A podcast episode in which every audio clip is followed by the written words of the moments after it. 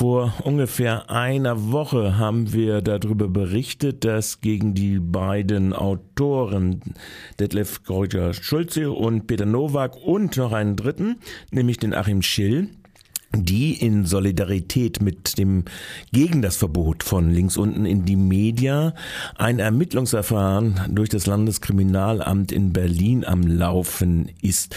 In dieser Hinsicht, äh, die Autoren hatten aufgerufen, alle ihre Artikel äh, zu publizieren, die äh, auf in die, links unten in die Media publiziert haben, weil es drehte sich ja schließlich um ein Verbot eines Mediums und nicht eines Vereins wie das Konstrukt äh, der äh, Verbotsbehörden, also des Bundesinnenministeriums ist.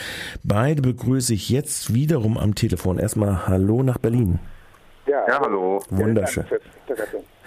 Jetzt hat sich eine neue Entwicklung da drin in diesem, äh, in diesem Verfahren, in diesem kuriosen Verfahren, muss man ja mittlerweile sagen, in eurem Fall ergeben. Das Landeskriminalamt scheint offensichtlich Ermittlungen äh, gegen euch zu führen, ohne dass es überhaupt ein staatsanwaltschaftliches Ermittlungsverfahren eröffnet ist. Das habt ihr erfahren aus einem Brief an die Staatsanwaltschaft, äh, Detlef äh, Georger Schulze, wenn ich das richtig äh, mitbekommen habe.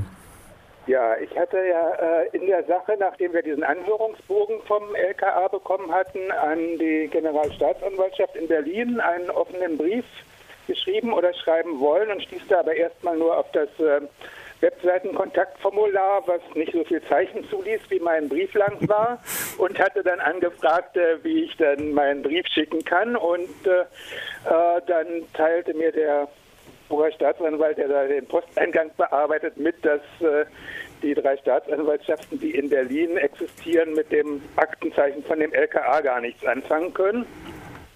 Ich war dann äh, etwas erstaunt und hatte dann extra denen auch nochmal den Scan von dem Anhörungsbogen geschickt und der schrieb dann zurück, ja, das sei auch irgendwie sehr üblich, dass äh, die Staatsanwaltschaften da gar nicht an, von Anfang an was mitbekommen, wenn das LKA oder andere Polizeibehörden äh, ermitteln. Das äh, habe ich mittlerweile jetzt auch in der wissenschaftlichen Literatur überprüft. Das hat sich tatsächlich schon lange eingebürgert, dass die Polizei erstmal das macht, was sie so selber denkt und dann irgendwann einen Abschlussbericht schreibt und dann erst die Staatsanwaltschaft die rechtliche Beurteilung der Sache vornimmt. Es gab schon in der 70er Jahren eine Untersuchung, dass 90 Prozent der Fälle von der Polizei allein ausermittelt worden sind und dann erst äh, die Staatsanwaltschaft äh, informiert worden ist. Und ähm, Soweit also, zur Herren des Verfahrens. Ja. Also eigentlich ist ja nach der Strafprozessordnung die Staatsanwaltschaft die Herren des Verfahrens, die auch beurteilen muss. Und das ist ja in diesem Fall besonders interessant, äh, ob überhaupt eine rechtliche, die rechtliche Frage, nämlich ob äh, die Wiederveröffentlichung von Artikeln, die erschienen sind, überhaupt äh, unter die Fortsetzung oder die Fortführung eines Vereins oder die Werbung für einen verbotenen Verein fallen kann. Das wäre die einzig interessante Frage, oder sehe ich das falsch? Ja, genau, das wäre eigentlich der interessante Punkte. Die Frage wäre auch noch, ob irgendwie an der Bebilderung unseres Textes was auszusetzen ist, aber das wissen wir halt alles bisher gar nicht, was Sie uns genau vorwerfen. Nun führt ja die, das Landeskriminalamt diese Untersuchung offensichtlich schon länger. Ist dann wenigstens der Umfang, wie lange Sie jetzt da drin schon ermitteln, bekannt? Nein, das wissen wir auch nicht. Also wir haben bis jetzt, wir haben Akteneinsicht beantragt, aber noch keine erhalten.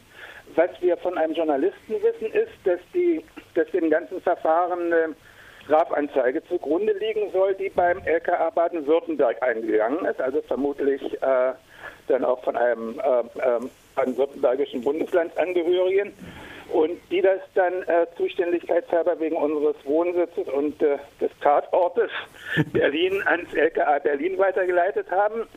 Und was das LKA bisher gemacht hat, wissen wir nicht. Und es kann sowohl sein, dass die uns gleich diesen Anhörungsbogen geschickt haben und sonst gar nichts weiter gemacht haben, als auch, dass sie schon irgendwelche umfangreicheren oder auch nicht umfangreicheren Ermittlungen gemacht haben. Da sind wir jetzt natürlich mal da, doch gespannt, was aus unserem Akteneinsichtsantrag wird. Mhm. Und je nachdem, ob sie das eine oder andere gemacht haben, wäre natürlich auch die Nichtbeteiligung der Staatsanwaltschaft relevanter oder weniger relevant. Wenn Sie uns im Alleingang uns nur diesen Bogen geschickt haben, denke ich, muss man sich da nicht groß aufregen.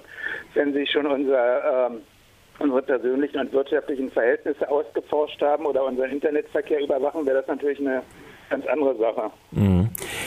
Jetzt hast du schon äh, zum Verfahren selbst als zweite rechtlich interessante Frage nochmal aufgeworfen, ob überhaupt, so wie ihr das publiziert habt und wie auch andere ja auch aufgefordert habt, ihre, die äh, auf links unten in die Media publiziert haben, ihr habt äh, das in Verbindung mit einem Logo gestellt. Äh, das sei auch nochmal eine interessante Frage, ob das überhaupt als Werbung für einen, wie gesagt, nicht existenten oder äh, im Sinne der, der, der Bundesverwaltung Verwaltungsgerichtsrechtsprechung denn doch aus zwei Personen bestehen könnenden Betreibervereins äh, links unten in die Metaseite. Also die Verwendung eines Logos, also das ja sich äh, zusammensetzt aus dem Logo, das Indie-Media ganz generell hat und einen Schriftzuges, der dann heißt Indie-Media.org und davor gesetzt ein links unten, Indie, links unten. So habt ihr das, glaube ich, verwendet, wenn ich das richtig sehe, äh, äh, im, im Begleiten zu eurem Text.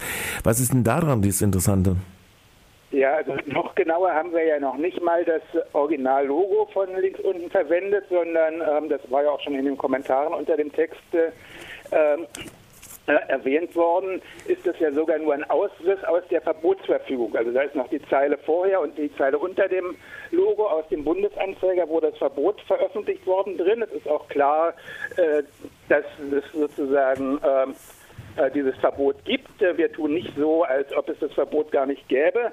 Äh, das ist auch nochmal eine Sache daran. Und vor allem ist aber der Punkt, also es gab ja in den 80er und 90er Jahren verschiedene Angriffe auf die Radikal, die damals mhm. äh, wichtige linksradikale Zeitschrift war, die jetzt vor kurzem, glaube ich, auch nochmal neue Ausgaben gemacht hat. Und da wurde aber nie verboten, den Zeitschriftentitel zu verwenden. Also es gab ähm, auch da schon mal einen Versuch, die äh, herausgeberische Struktur zu einer Vereinigung zu erklären, sogar äh, zu einer kriminellen Vereinigung, die dann gar nicht erst vorab verboten werden muss, sondern wo gleich die strafrechtliche Sanktion äh, zuschlägt oder einzelne Artikel äh, strafrechtlich zu verfolgen. Aber es gab nie eine Verfügung, es ist allen Leuten auf der Welt verboten, die Zeitschrift Radikal herauszugeben oder ne, die Zeitschrift Interim, was eine Berliner äh, autonome Szenezeitung, wo auch öfter mal Anschlagserklärungen veröffentlicht werden. So eine Geschichte gab es nie. Und insofern scheint mir der ein wichtiger Punkt, zumindest was unser Ermittlungsverfahren anbetrifft, was aber auch dann Schlussfolgerung für die rechtliche Beurteilung des Verbotes selber erlaubt, ähm, dass das äh, Bundesinnenministerium das so ins Eins setzt, den vermeintlichen herausgeberischen Verein und das Medium und sagt, äh, Allein deshalb, weil wir meinen, den vermeintlichen Verein verbieten zu können, dürfen wir auch die Verwendung des Zeitungsnamens und des Logos des, der Zeitung verwenden. Das meines Wissens ist nie versucht worden, äh, in den 80er oder 90er Jahren die Parole, die dann in Solidarität mit Radikal gesprüht worden ist, lebt und lest radikal beispielsweise zu kriminalisieren mhm. als Verwendung des Radikallogos. Jetzt sind wir ja in der Situation, dass wir eigentlich noch nichts Genaues wissen. Also die Staatsanwaltschaft hat erstmal ihr Unkenntnis vorgeschützt, müsste eigentlich jetzt mal im Pflichtgemäßen jetzt mal irgendwo gucken, dass sie, ob sie denn überhaupt äh, d'accord geht mit dem Landeskriminalamt und dieses Verfahren eröffnet. Wie sind denn insgesamt die Vorgänge oder die Reaktionen und die Frage vielleicht jetzt mal an Peter Nowak, um den mal mit reinzubringen, äh, sind die Reaktionen denn überhaupt auf diesen gesamten Vorgang, dass ihr das publiziert habt und ihr habt habt ja auch noch andere aufgefordert, ihre Artikel zu publizieren. Ja. Wie sind die Reaktionen denn insgesamt äh, auf diesen Vorgang jetzt? Naja, man muss, ich würde das ein bisschen äh, äh, zweigeteilt sehen. Also was schon war, also es gab also jetzt bei Freien Radios wie euch, aber auch Kontext oder Neues Deutschland, Channelwald, also es gab in einigen äh, linken oder auch linksliberalen Zeitungen, gab schon Reaktionen. Äh, was es natürlich überhaupt nicht gab, war halt äh, also sozusagen irgendwelche Reaktionen so von, ja, auch Teilen linksliberal, bürgerliche die eigentlich sich sonst auch aufregen, wenn irgendwo jetzt, sagen wir mal, Medienfreiheit oder sonst was, äh, in Medienfreiheit eingegriffen wird. Also selbst die Taz hat noch nichts gemacht dazu. Natürlich auch äh, über die ganzen jetzt gewerkschaftlichen Vertretungen, also an die hatten wir ja auch geschickt, Beispiel Deutsche Journalistinnenunion, das ist ja die also eine der größeren Gewerkschaften, also am DGB angelehnte Gewerkschaft von Journalistinnen. Da, äh, äh da gab es auch noch keine Reaktionen. Und das ist natürlich auch insoweit nicht verwunderlich, weil genau die natürlich äh, äh, diese Trennung haben, äh, ganz stark. Also für sie ist da nur äh, ein richtiger Journalist oder eine richtige Journalistin jemand, die dann eben äh, Presseausweis und sonst wie hat oder so ganz klar, also staatlich ist und die grenzt es äh, von all dem ab, was dann Medienaktivismus genannt wird, wofür ja auch Intimedia stand. Das ist ja im Grunde eines der Organe des äh, linken oder sagen wir alternativ linken äh, Medienaktivismus gewesen in den 90er Jahren. Und das hat sich da eigentlich fortgesetzt, also dass im Grunde äh, gerade jetzt Medien die eigentlich, sagen wir sonst, äh, also sagen wir Medienaktivismus dann äh, total unterstützen, wenn es jetzt in Kuba ist oder in Venezuela oder in Russland oder in der Türkei teilweise, da wird natürlich da ganz anders reagiert, dann wird eben nicht diese Trennung gemacht in jetzt äh, äh, äh, richtige Journalisten in Anführungsstrichen und Medienaktivisten. Das ist ja auch gut, wenn das, diese Trennung da nicht gemacht wird. Da muss man natürlich so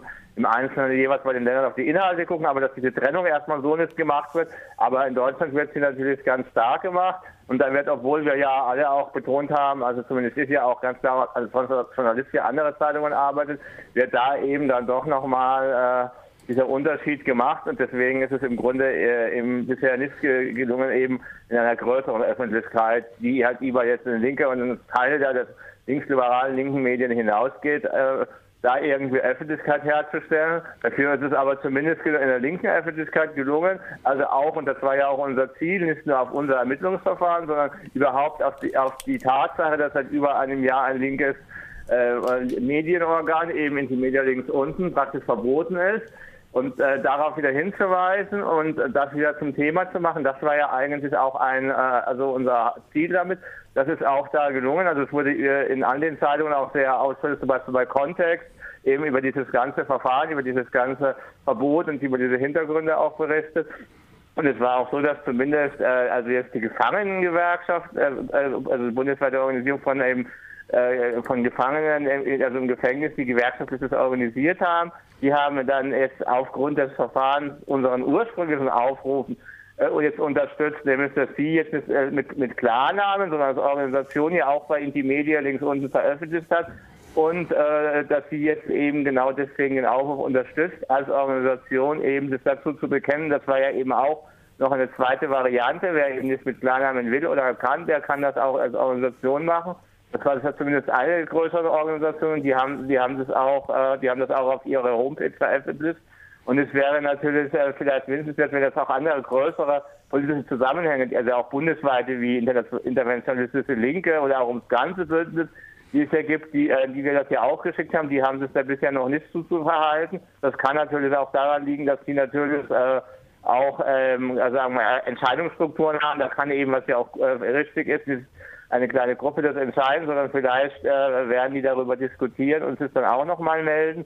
Das wäre natürlich auch äh, eine wünschenswerte Sache, wenn es gar nicht so darum geht, dass man das jetzt mit uns solidarisiert, weil wie gesagt, für uns ist ja erstmal nur ein Ermittlungsverfahren mit ungewissem Ausgang, sondern die Tatsache in den Mittelpunkt stellt, dass eben seit über einem Jahr im Grunde eben ein äh, links, linkspluralistisches äh, Online-Magazin eben abgeschaltet ist und dass natürlich auch Leute die da beschuldigt werden, sozusagen äh, damit zu tun zu haben oder ein Verein zu sein. Also wir wissen es, wir kennen keinen Verein, die da beschuldigt werden, dass die natürlich konkrete Repressionsmaßnahmen haben und aber auch, dass das Medium als solches eben dadurch stillgelegt ist und dass das vielleicht doch nochmal mehr Organisationen motiviert, äh, äh, sich dazu zu verhalten. Also von daher kann man sagen, es ist äh, zumindest gelungen, eine kleinere Öffentlichkeit da wieder zu motivieren. Es ist natürlich schade, dass es das erst bedarf, dass es zum Beispiel jetzt generell die ganze Zeit viel stärker äh, thematisiert wurde, dieses Verbot.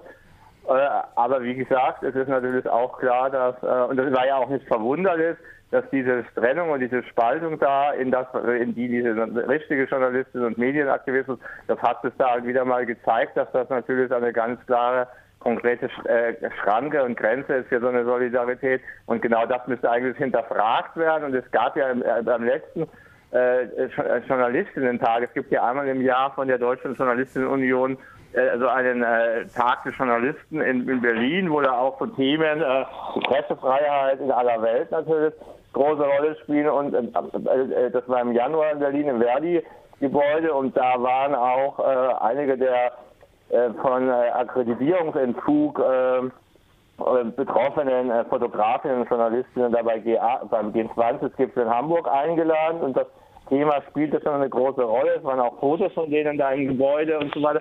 Aber eben, äh, die mussten halt auch immer auch schon vorher betonen, ja, sie waren ja äh, nur Journalistin und nichts anderes. Und da gab es ein kritisches Papier, das kann man auch noch bei Lebernet nachlesen, gegen den Kuschelkurs mit der Gewalt, wo genau äh, äh das auch thematisiert wurde und kritisiert wurde, diese Trennung. Also das war auch von äh, Kolleginnen und Kollegen, die auch bei der Deutschen Journalistenunion noch organisiert war. Das wurde dort verteilt eigentlich an alle Mitglieder und hat eigentlich auch äh, relativ positive Resonanz gefunden. Und ich denke eigentlich, äh, dass man da auch weiter anknüpfen muss und auch in diese Richtung die Diskussion weiterführen sollte. Ich denke, das ist ja, was äh, jetzt DJU oder aber auch DJV, dem, der mehr bürgerlichen Variante äh, der Journalistenorganisation angeht, durchaus eine zentrale Frage, unabhängig von dieser von dir angesprochenen Spaltung zwischen Medienaktivismus und sich professionell verstehenden Journalisten, äh, ist ja die Frage, ob die Verteidigung dieser Medienfreiheiten nicht ihr ureigenstes Interesse sein müsste. Und äh, da ist ja dann doch äh, diese diese Spaltung eher schädlich dafür. Das geht ja bis hinein. Ja, diese, ja, bitte. Ja, also diese Spaltung ist auf jeden Fall schädlich, weil sie ist natürlich auch historisch gesehen fatal, weil äh, man kann ja, weil jetzt diese Trennung ja sagen wir mal, historisch nie gab. Man kann ja da zurückgehen, während der Sozialistengesetze, da wurden ja auch äh, Redakteurinnen, das waren ja meistens Redakteure, aber auch eine Redakteurinnen äh, der, damals, der damaligen sozialdemokratischen Presse verfolgt und die würden natürlich alle nach den heutigen Maßstäben als Medienaktivistinnen gelten. Und äh, wenn, wenn man an diesen Maßstab nimmt, und das ist natürlich in der Türkei genauso, also äh, viele dieser äh, Journalistinnen, die jetzt auch äh, verfolgt wurden, würden natürlich da auch als Medienaktivisten äh, gelten, zum Beispiel eben diese äh, Tolu, die Journalistin, die sagt das ja auch selber. Und äh, deswegen ist diese Spaltung auf jeden Fall äh, schädlich, aber sie hat natürlich, das also ist natürlich kein, kein Versehen oder jetzt äh, kein äh, äh, also das hat Ursachen natürlich, dass es diese Trennung gibt, weil natürlich diese Organisationen alle auch immer diese staatliche Legitimierung natürlich wollen und dieser Presseausweis, also diese, diese Erteilung des Presseausweises, wo ja schon ganz viele auch staatliche Überprüfungen äh, vorher schon sozusagen einfließen. Und, äh, und äh, das ist zum Beispiel so eine staatliche Legitimierung und dass dann eben Verdi ja auch ganz stolz ist, dass sie da mit in diesem Gremium dabei ist die eben äh, damit entscheidet, wer einen Presseausweis kriegt oder nicht. Und das muss ja auch jedes Jahr neu sozusagen entschieden werden, auch bei Journalistinnen, die seit Jahrzehnten da arbeiten. Und äh, damit ist natürlich, äh, das äh, ist natürlich äh, ein Ausdruck einer staatstragenden Haltung. Das ist zum Beispiel Journalismus, äh, äh, Journalistinnen gar nicht äh, sozusagen, äh, also das, diese, diese eigentliche Hintergrund der Pressefreiheit, das war ja ein Abwehrrecht gegen staatliche Willkür im Feudal, aber auch in der bürgerlichen Gesellschaft und ganz viele Journalistinnen und Journalisten, Karl Marx und viele andere, ja im Grunde genau eben äh, äh, agierten gegen staatliche äh, Willkür und gegen staatliche, ähm, nicht nur gegen staatliche Willkür, sondern überhaupt gegen staatliches Handeln. Und äh, dass das eigentlich eine, zentrale Aufgabe des Journalismus war, das wird da natürlich im Grunde in Abrede gestellt, wenn man von vornherein erstmal sagt, naja, das muss man eine gewisse staatliche Legitimation haben. Und ich denke auch, dass es auch damit äh, eine, ein Ziel ist, das genau zu hinterfragen, das ja auch bis weit in linke Kreise schon äh, das eingebürgert hat, was man ja im Grunde in der Diskussion nach G20 gesehen hat. Da haben mehrere der Betroffenen dann auch nochmal betont, auch in einem Artikel und von ihren Zeitungen, dass sie ja vielleicht auch mal anderweitig in linken Organisationen aktiv waren oder so, aber dass sie jetzt hier eben als Journalistinnen sozusagen äh, agieren und dass sie eben dann eher das von sich gewiesen haben, dass sie auch Medienaktivistinnen sind. Und das, ähm, äh, das ist natürlich äh, eigentlich eine fatale Entwicklung. Eigentlich müsste man genau verteidigen, zu sagen, diese Trennung gibt es so gar nicht.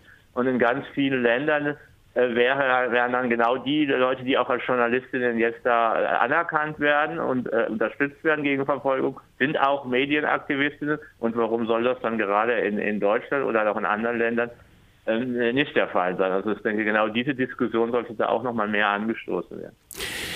Ich gehe davon aus, ihr werdet eure Publikationstätigkeit rund um diesen Punkt weitererhalten. Eure Webseite steht ja auch zu diesem Punkt und wir werden äh, wechselseitig, denke ich, äh, auf dem Laufenden bleiben. Euch beiden danke ja. ich jetzt erstmal für die, äh, das Gespräch heute mit das Magazin bei Radio Dreieckland und wünsche ja, euch einen schönen auch. Tag nach Berlin. Danke. Tschüss. Tschüss.